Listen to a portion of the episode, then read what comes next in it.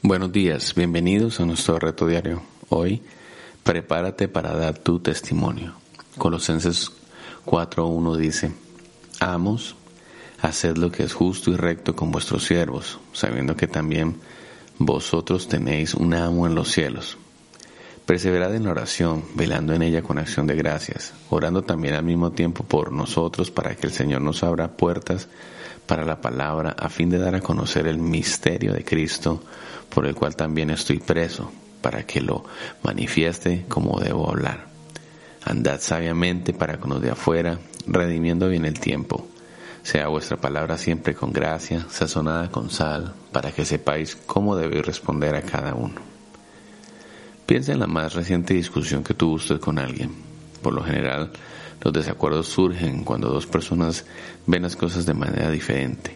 Parte del problema es que la mayoría de los problemas pueden ser vistos desde diversas perspectivas. Por eso es fácil para las personas tomar posiciones antagónicas en un tema, ya que hacen suposiciones diferentes basadas en los mismos hechos. Esto puede ocurrir al testificar de Cristo a otras personas. Nuestro objetivo no es iniciar un debate, sino compartir el Evangelio. Si alguien se opone a lo que decimos, podríamos desviarnos con argumentos.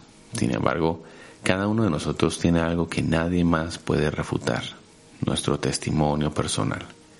Esto no es un tema de debate, sino una oportunidad para explicar nuestra propia experiencia y los resultados de nuestra decisión de seguir a Cristo. Esté consciente de que todo creyente tiene un arma poderosa en su arsenal espiritual.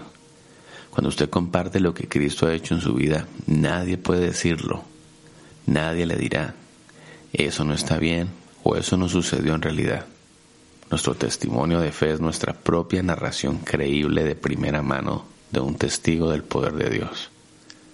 Por eso es importante que estemos preparados para compartir nuestra historia. Las oportunidades a menudo llegan de repente y no queremos dejar que pase el momento por el mero hecho de no saber qué decir. Dediquen el día de hoy algunos minutos para pensar en su historia con Cristo y haga un resumen de su historia de fe.